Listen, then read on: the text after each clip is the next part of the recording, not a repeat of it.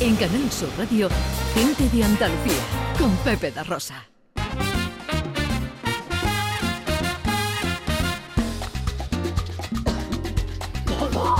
...15 minutos pasan de las 11 de esta mañana de sábado 25 de febrero... ...que se presenta en Andalucía con los cielos nubosos, cubiertos con chubascos generalizados quizás más intensos y frecuentes en el litoral atlántico y el área del estrecho donde puede incluso caer alguna tormenta con granizo. Las temperaturas bajan fresquito, ¿eh?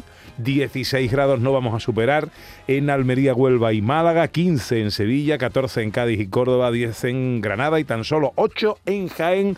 Arranca hoy nuestro paseo en Cádiz. Que yo me voy pa' acá déjame a mi aire y no me esperen levantado. Quiero Es la pregunta que hoy haremos, que también mañana haremos a los oyentes y a nuestros compañeros de Canal Sur repartidos por todas las delegaciones en Andalucía. Eh, ¿Dónde está Andalucía? En Cádiz. Ana. Pues eh, ahí nos vamos, aquí estamos ya en Cádiz y bueno, le vamos a preguntar a nuestro compañero Salva Gutiérrez, además de gran sentir, gran sentidor de Andalucía, es un gran disfrutón de la vida, con lo cual yo creo que va a tener una propuesta más que interesante. Magnífico Cicerone, sin Sí, duda. señor. Querido Salva, buenos días. Hola, buenos días. Bueno, os vais a caer de espalda, ¿eh? No sé si estáis preparados. Estoy agarrada Yo aquí, contigo nunca se sabe. Yo estoy listo, yo estoy listo. Que me digan el, el todo en la parte. Esto es maravilloso. De verdad es que tengo para vosotros una propuesta como un barco de grande. Yo sé que es tempranito, son las 11 y 20, pero bueno, os cuento. A mí, sabéis que la provincia de Cádiz, pues me maravilla, ¿no? Y la verdad es que cuando hablaba estos días con Ana, no sabía muy bien qué elegir porque. Yo afortunadamente tengo familia, mi- mira, mi mujer es italiana, viene mucha gente de Italia, entonces yo le tengo que hacer de Cicerone y hacer rutas por Cádiz, ¿no? Entonces, mm, pues me encanta Castellar, la, la Sierra, me encantan cualquier localidad de por aquí, con playa, La Rota, Sanlúcar, Chipiona, Jerez, nuestras bodegas. Pero bueno, os voy a proponer una ruta que yo siempre le hago a todo el mundo y que se quedan alucinados, de verdad. Yo les digo siempre, mira, por la mañanita temprano nos vamos a despertar en Jerez, yo soy de aquí, y mm, vamos a ir a visitar la iglesia de la Merced. Y a eso de las nueve y media de la mañana ya estamos cogiendo el coche, solo 14 kilómetros para ir al puerto de Santa María. Bien, allí cogemos el catamarán. Ya no tenemos el vaporcito, ¿no? Pero cogemos el catamarán. En solo 20 minutos cruzamos toda la bahía, vamos viendo Puerto Cherry a la derecha, nos vamos acercando a Cádiz y ya ahí, si el día apetece soleadito, la verdad es que ya se van quedando alucinados. Darme ese paseíto por Cádiz, mm, Plaza de San Antonio, mm, calle San Antonio, va a llegar a la Plaza de las Flores, eh, y cuando ya llegan y se encuentran la catedral, toma, ahí, de 1700 para todos vosotros, pero es que cuando ya les digo, y venid y mirad lo que tenemos detrás, y se enfrentan al Atlántico de esa manera, Anda no. Mm, La verdad es que mm, lo flipan en colores, ¿eh? Bueno, ¿yo qué hago allí? Siempre eh, en la catedral, allí hay algún barecito donde tomarnos un vinito, un refresquito, para que sean las 12 de, de la mañana, ¿vale? Ya bebió el Papa, bueno, pues 12 de la mañana, damos un paseíto, Tenemos retrocedemos. venia, tenemos venia. Ha bebido el Papa y tenemos Ahí venia. está. Y entonces lo que hacemos es, digo, bueno, y ahora vamos a coger el barco porque yo quiero estar a las 2 de la tarde otra vez en el puerto de Santa María. El catamarán, mm, la travesía es preciosa, dura unos 20, 25 minutos. Se puede hacer hasta en bicicleta. Si alguna vez queréis venir al puerto, metéis la bicicleta en el barco. dais- eh, de verdad, eh, una maravilla.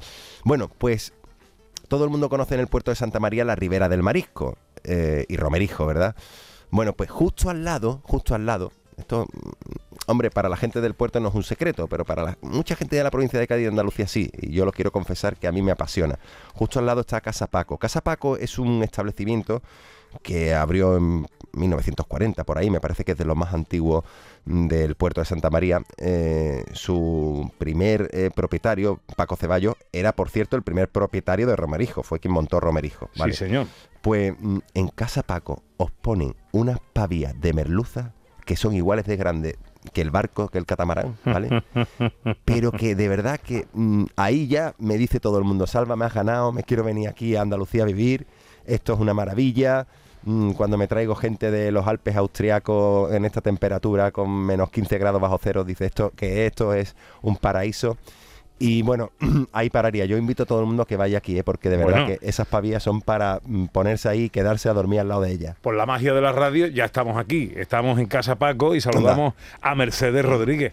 Hola, Mercedes. Hola, muy buenos días a Bu- todos. buenos días, ¿cómo estás?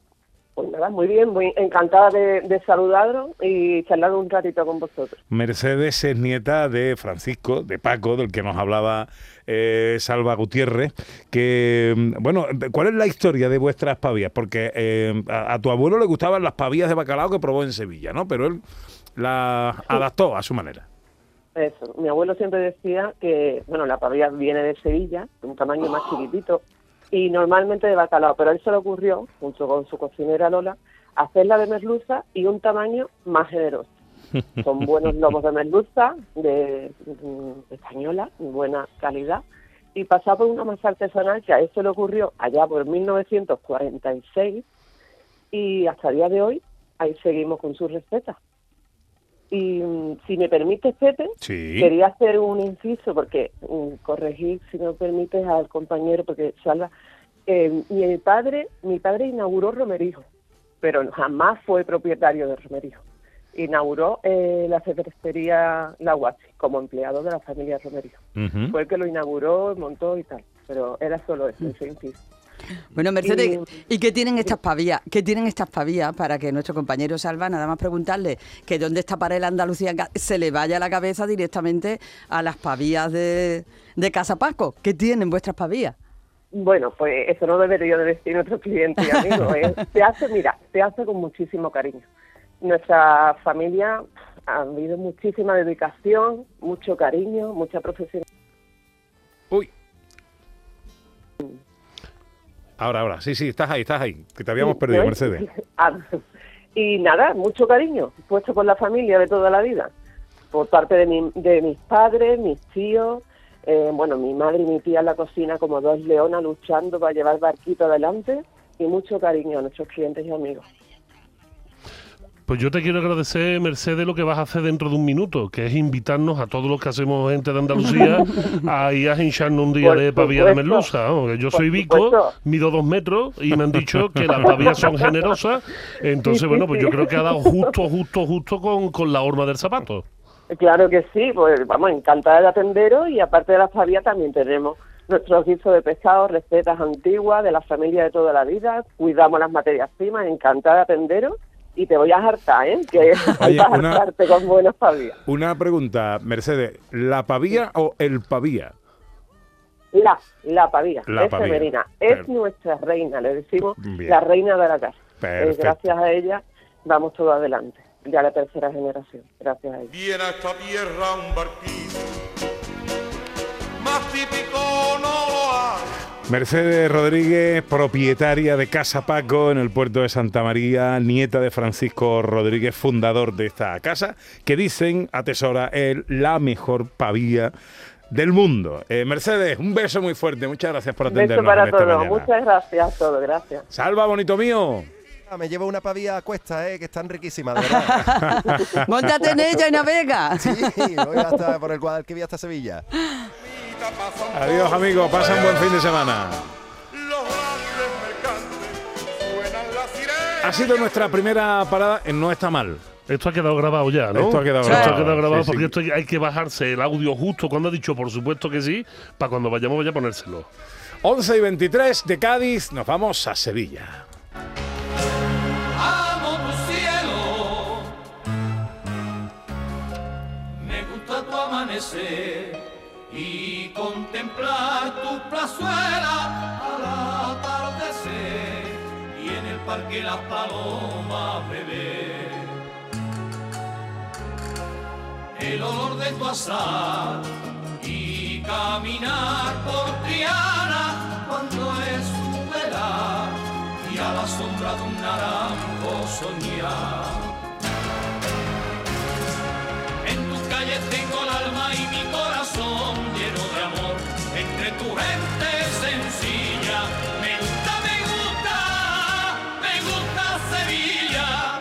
¿Y dónde está Andalucía en Sevilla, eh, Ana Carvajal?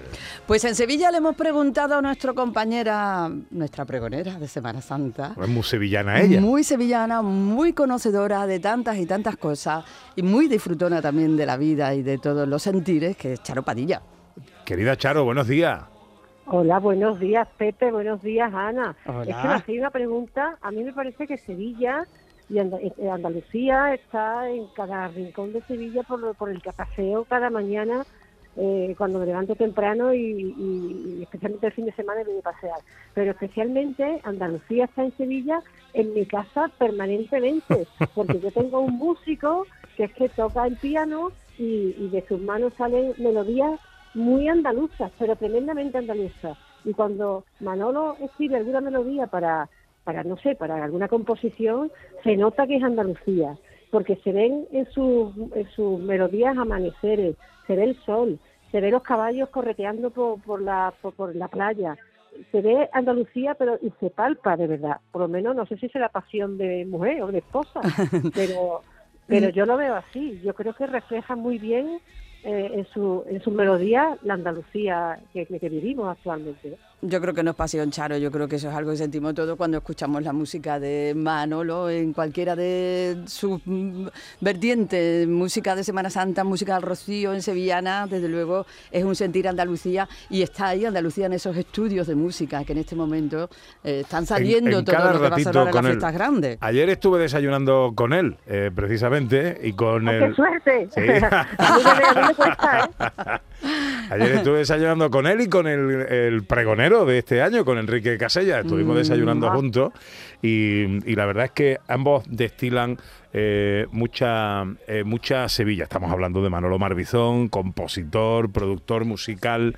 eh, que, mm, eh, eh, que hace todo lo que tiene que ver con nuestra tierra, porque hace mundo cofrade, hace eh, romerías, hace ferias, hace y- y, convivir con eso, Charo, mm, al final te hace de aquí, ¿eh? Hombre, eso es inevitable. Fíjate que él tiene un socio que es alemán, y yo creo que el alemán es más sevillano que alemán ya, ¿eh?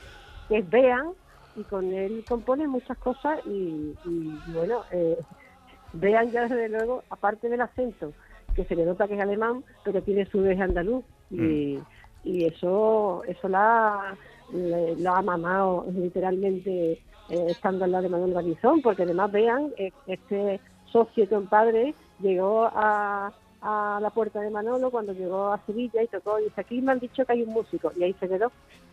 Y yo ya, Bueno, don Manuel Marbizón, buenos días. Buenos días, Pepe, buenos días. Hola. ¿Cómo estás, querido? esto, es muy, esto es muy divertido, ¿eh? El estudio, y ahora hablando los dos. Porque claro, yo pensaría, digo, es sábado por la mañana, coño, son marido y mujer estarán juntos, ¿no? Habrán ¿O comido no? churros Pues esta mañana, digo No. yo, ¿no? Pues no, Pues ya has visto que Charo te ha dicho que suerte que has desayunado con él, Sí. tú. Pues ya no lo consigue. ¿Dónde te crees tú que está Manolo Marbizón esta mañana? No lo sé, ¿dónde estás, Manolo?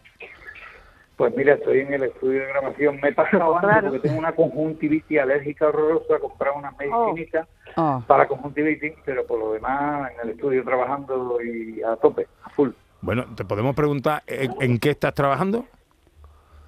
Estoy ahora mismo trabajando, pues mira, haciendo el- los arreglos del, disco del 50 aniversario del Coro de Sevilla, fantástico, y de camino también, pues en la marcha que si Dios quiere sonará en el pregón.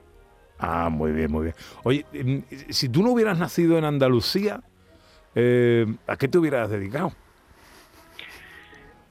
Pues yo creo que la música lo llevo en el alma y en los genes. Lo que pasa es que había, había zorcico en vez de sevillanas y marcha de Semana Santa y folclore, evidentemente. ¿Dónde está Andalucía para ti, Manolo? Hombre, la Andalucía está en, en- en todos los andaluces. Creo que el corazón de los andaluces es lo que conforma la, los sentimientos de los andaluces, lo que conforma la manera de ser. Y la tierra no es nadie ni nada sin, sin los que sin los que la pisan, ¿no? Evidentemente. Y Andalucía es tan rica y tan grande que, que yo creo que, bueno, nos cabe, incluso nos cabe hasta España en nuestra alma. Hmm.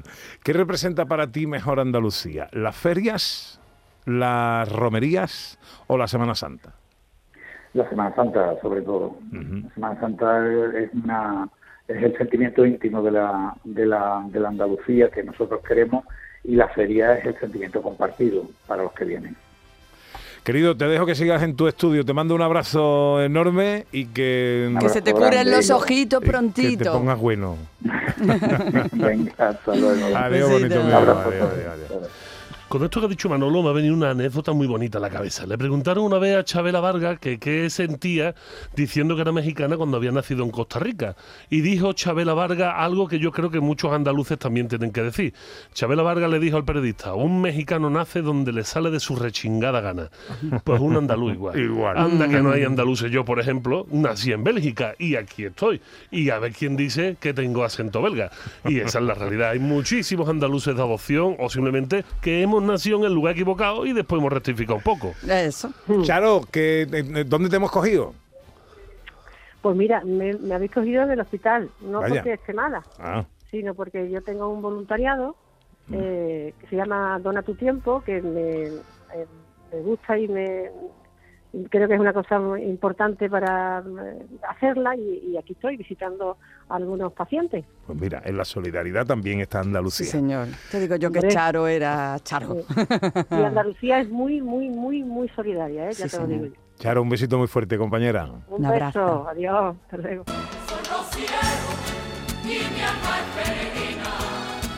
Y cuando canto, mi voz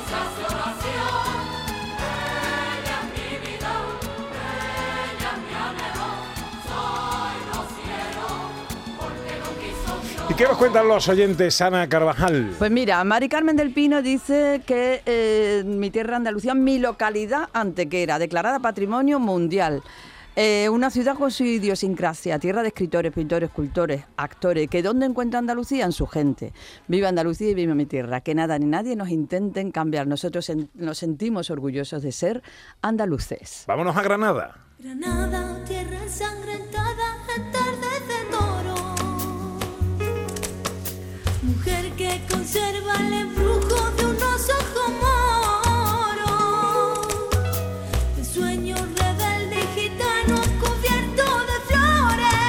Eso me recuerda el Gran gra- esta canción es de Agustín Lara, mexicano. Ahí lo tienes, ahí lo tienes. Y además una de las canciones que parece que, que este tío ha estado andando constantemente por las Alpujarras. O sea, que escuchas esta canción y esto es Granada, esto no es otro sitio. Eso es. Y una de las versiones. eh, ah, Bueno, yo ahí es que no soy objetivo, pero bueno, una de las versiones que más me gustan de Granada es la de Sinatra, que no es granadino precisamente.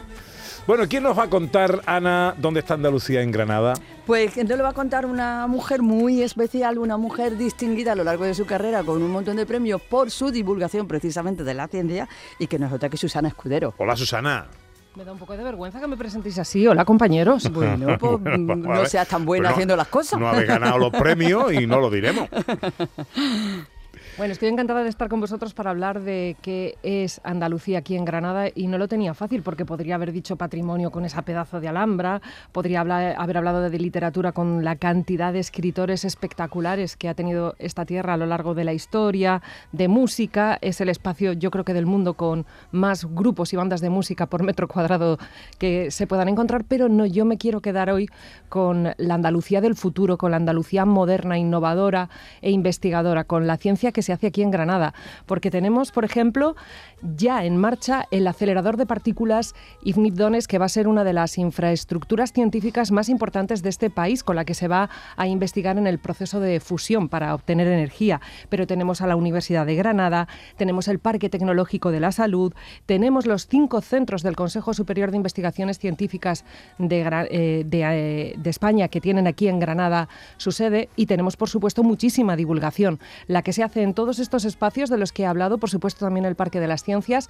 y yo creo que me quedaría especialmente con un lugar que es el Instituto de Astrofísica de Andalucía, donde no solamente tienen esa distinción Severo Ochoa, que tienen muy poquitos centros porque hay que ser un centro de excelencia para conseguirla, sino que desde hace muchos años están escribiendo unas páginas espectaculares de la divulgación de este país con proyectos que son completamente novedosos, a veces muy gamberros, pero que llegan a un público muy amplio para llevarles la ciencia.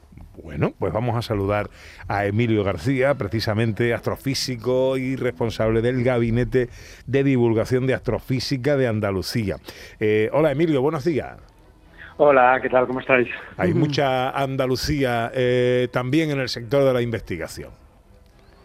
Sí, sí, Andalucía es una potencia en, en investigación actualmente y como bien ha dicho Susana, buena parte de esa investigación se concentra en, en Granada, en disciplinas que van desde, bueno, por lo que ha dicho Susana, desde la física de aceleradores, inteligencia artificial, por supuesto, salud y, claro, astrofísica, que son los que me pagan.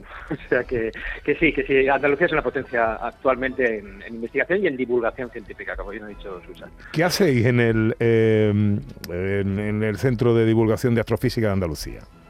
Pues hacemos de todo, sobre todo lo que hacemos es, mm, yo siempre digo lo mismo, nosotros hacemos como muchos centros ciencia pública, es decir, ciencia que pagan los ciudadanos y lo que hacemos es devolverle esta ciencia, devolverle su producto por lo que nos pagan, ¿no?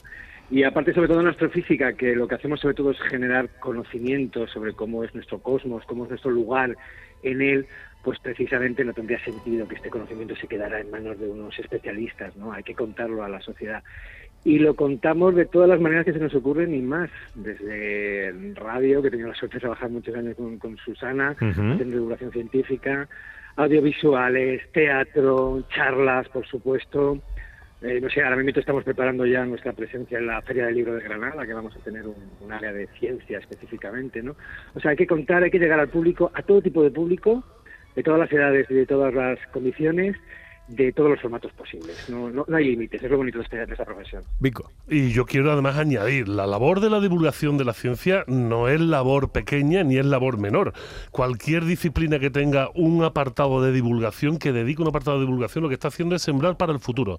Los divulgadores lo que hacen, y pasa que nuestro compañero es muy modesto, lo que hacen es cantera. Si, si hay una buena labor de divulgación, y esto Carl Sagan con Cosmos lo demostró perfectamente hace ya muchísimos años, si hay una buena divulgación, se genera cantera. ¿Por qué la gente se ilusiona? Porque dice, lo entiendo, me gusta, y los jóvenes empiezan a acercarse a la ciencia, a la ciencia o a cualquier disciplina que se divulgue correctamente. Así que yo parto una lanza, un brindis a la labor que se hace en Granada en la divulgación de la ciencia y que sigamos haciendo mucha y buena cantera. ¿No? Me, vais, a, me vais a hacer llorar. Si tuviera No, aplausos ahora te- mismo te- los metería. Ah, no, y un, y un himno así.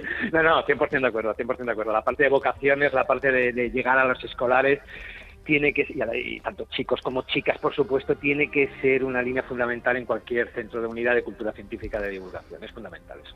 Susana, algo para Emilio.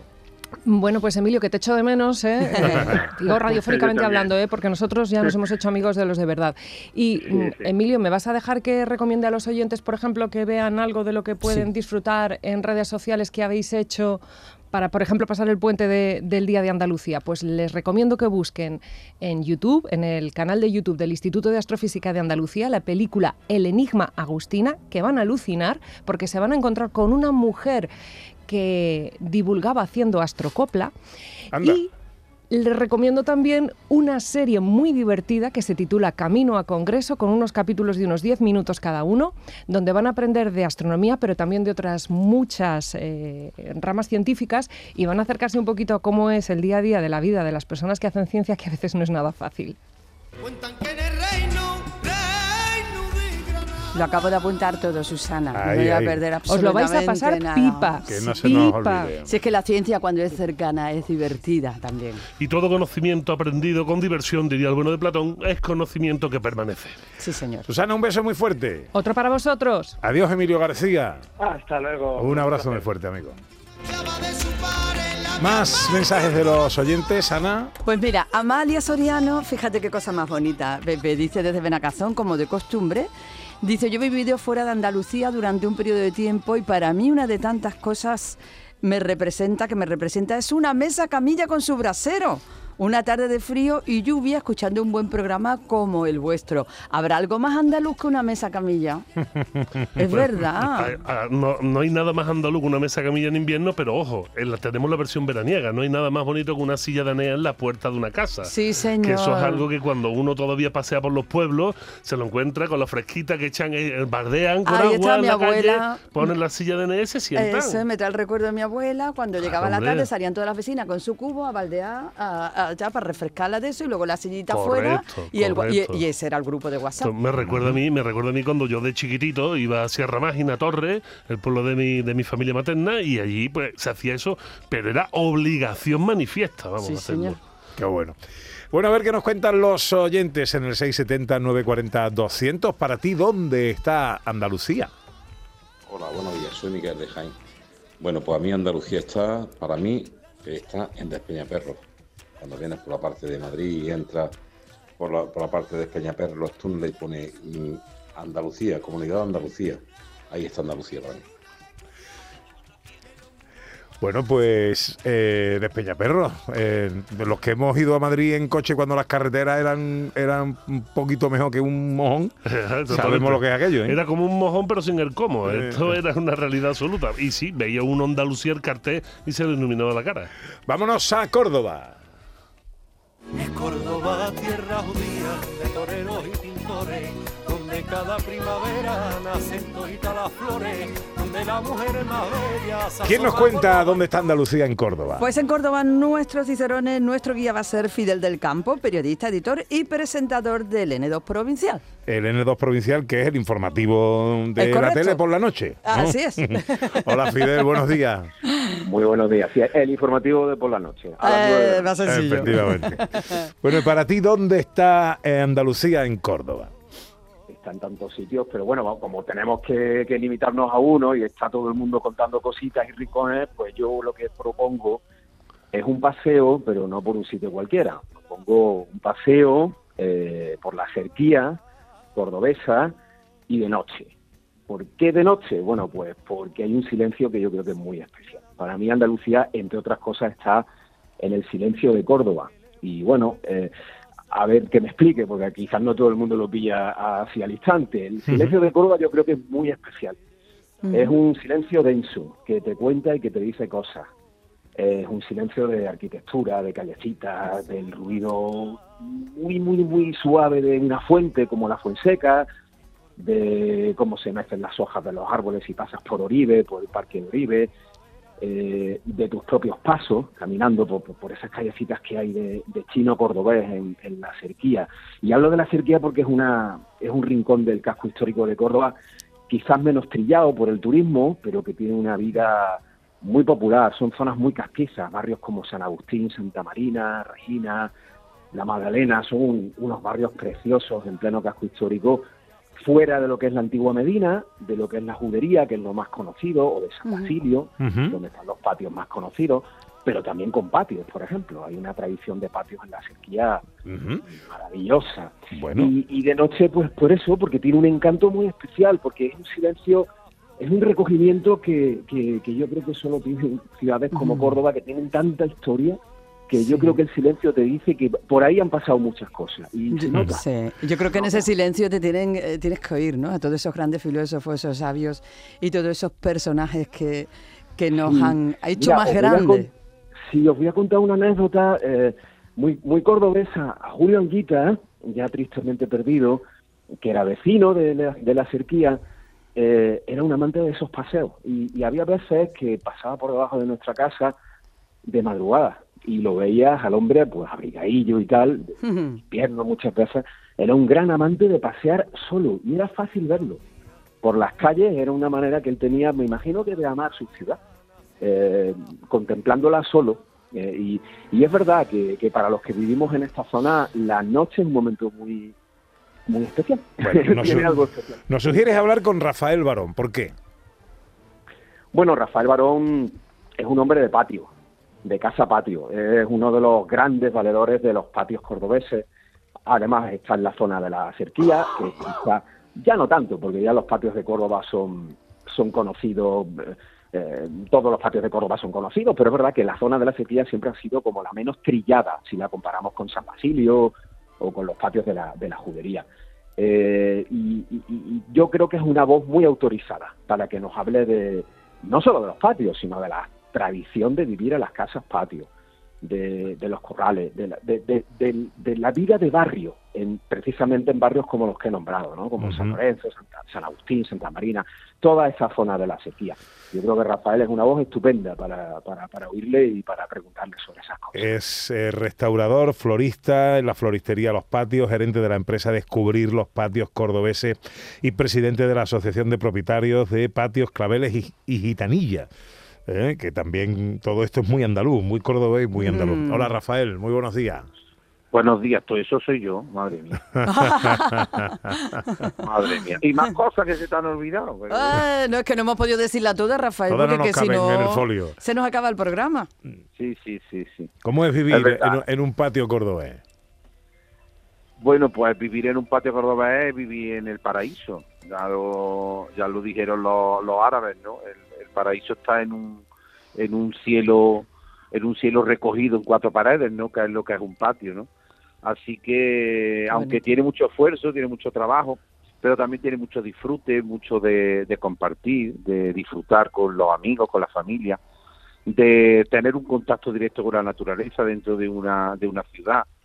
Eh, es que tiene tantas cosas que Mm. sería complicado expresarlo, ¿no? Es, más, es mejor vivirlo, es mejor Claro. Y Rafael, el patio, el patio cordobés tiene un poco de eso que hemos hablado, de ese salir a la calle, ¿no? De ese compartir, de ese espacio común, ¿no? Donde los vecinos y todas las personas que lo habitaban, pues se seguían comunicando cara a cara.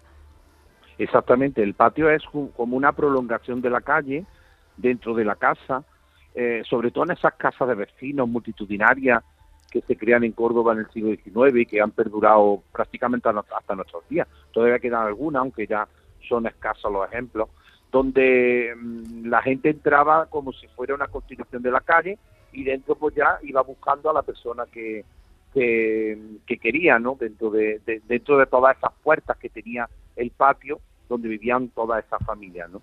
También era una, una zona de trabajo, trabajaban muchísimos artesanos, artistas, y, y eso también hacía que fuera bullicioso, ¿no? La gente que iba a los encargos a vigilar lo que estaban haciendo, incluso eh, las costureras, los zapateros, los orfebres, todo eso que trabajaba en el patio también le daba mucha vida, ¿no? Y eso hoy en día perdura gracias a la fiesta de los patios, esta fiesta ya centenaria, que hace que cada mes de mayo pues los patios sean un bullicio de compartir, de disfrutar, de conocer, y eso es lo que verdaderamente hace grande a, a los patios de Córdoba. Mm. Rafael, ¿hay alguna diferencia? Porque nuestro compañero Fidel ha escogido ese paseo por la Serguía, ha dicho que es una, bueno, es una zona menos turística quizá y tal. ¿Los patios son también diferentes al resto?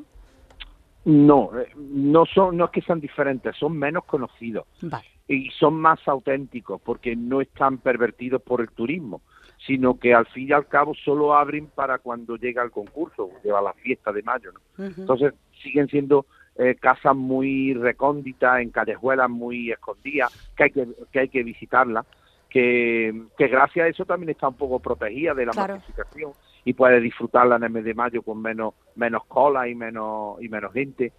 Y pero la casa cordobesa un poco como es heredera de los romanos y de los árabes, pues al final es muy parecida en cada uno de los sitios. Lo que pasa es que cada una tiene su idiosincrasia, ¿no? Y tiene sus características, depende de la época en la que se construyó, de, de las familias que la habitaron.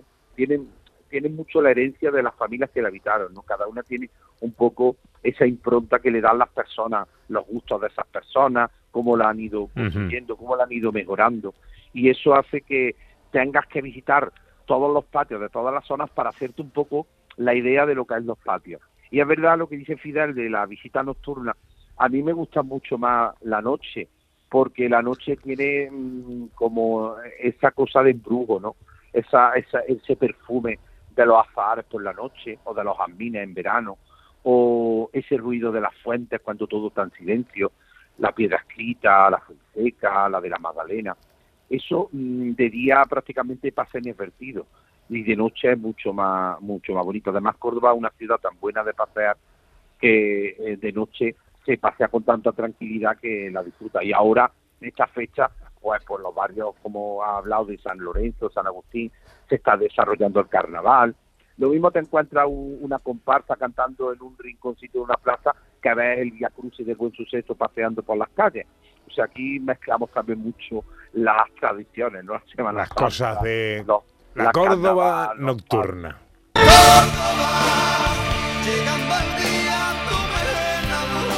Rafael Barón, restaurador, florista, y, por cierto, y excelente comunicador. Eh, Mm. Rafael, gracias por atendernos, amigo. Le mando un abrazo a enorme. por difundir nuestra cultura. Fidel, compañero, nos- Pues oye, que nos ha encantado tu propuesta, ¿eh? Bueno, eh, y el cicerano, el cicerone que hemos tenido, Rafael, qué lujo, ¿eh? Eh, eh, Era un- y es un gran conocedor de la ciudad. Y ahí queda esa recomendación, ¿no? De, de visitar la cerquilla en momentos fuera de ruidos y de tal. La noche, vamos a quedarnos con eso. Me ha encantado, Fidel, me ha encantado. Un beso muy fuerte, Fidel. Besazo, compañero, buen, buen trabajo, hasta luego. Andalucía, conmigo vida mía. Bueno, más mensajes de oyentes, Ana. Pues mira, José Francisco Mudarra nos manda una foto, eh, eh, quiero entender que es un abuelo con un nieto, en un campo, en una siembra que además se está regando y el niño está metiendo las manos en el agua, en el chorro de agua que sale. Y él dice, para mí esto es Andalucía, familia, campo, paz. Y Cristina Leiva dice, Andalucía para mí es luz, color principalmente. Por mi actividad artística siempre me ha llamado la atención los colores verdes, blancos, azules que tiene mi tierra. Muchas felicidades a todos. 670 940 200. Hola, buenos días. Buenos días, Pepe. Buenos días, Ana. Hola. Desde aquí, las muñecas. Aquí tenemos, en el pueblo tenemos, se llama Los Peñones del Santo, que es una maravilla. Y Andalucía es súper grande súper bonita. Un saludo a todos. Un saludo. Un saludo Los para Peñones del. Santo. Eh, no lo conozco, ¿lo conocéis? No, No tengo gusto. investigaremos inmediatamente. Bueno, ¿dónde está Andalucía para ti? 670 940 200. Hola, buenos días. Hola. Ha atascado el WhatsApp. Andalucía Bueno, también es timidez. ta- también es atasco, también Sí. es atasco. Eh, bueno, que faltan nueve minutos para las. Ahora sí lo tenemos. Hola, buenos días. Buenos días, Buenos días. Pepe, Ana, equipo. Hola. Majarones. Majarones para mí, con mucho cariño. Para mí Andalucía, mira, Andalucía es eh, los almendros en flor, los naranjos, el olor a azar, la luz. Andalucía es luz, tiene una luz propia, su gente, sus bares, su todo, su patrimonio. Es que Andalucía es mucha Andalucía. Andalucía es única. Venga, que tengáis un buen domingo, un sábado, sábado, ya yo estoy adelantando también Bueno, y domingo, y domingo también. eh, la semana. Eh. Un buen sábado y un saludo para todo el equipo. En Canal Sur Radio, gente de Andalucía, con Pepe da Rosa.